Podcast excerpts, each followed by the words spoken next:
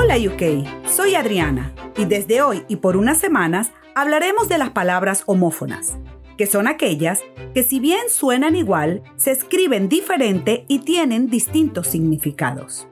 Un ejemplo claro de esto podría ser cuando utilizamos la palabra coser.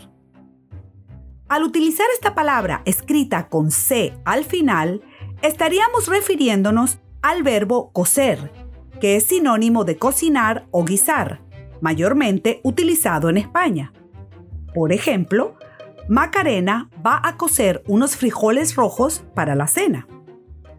Pero si usamos la misma palabra con S al final, estaríamos refiriéndonos al verbo coser, que sería la acción de unir con hilos dos pedazos de tela.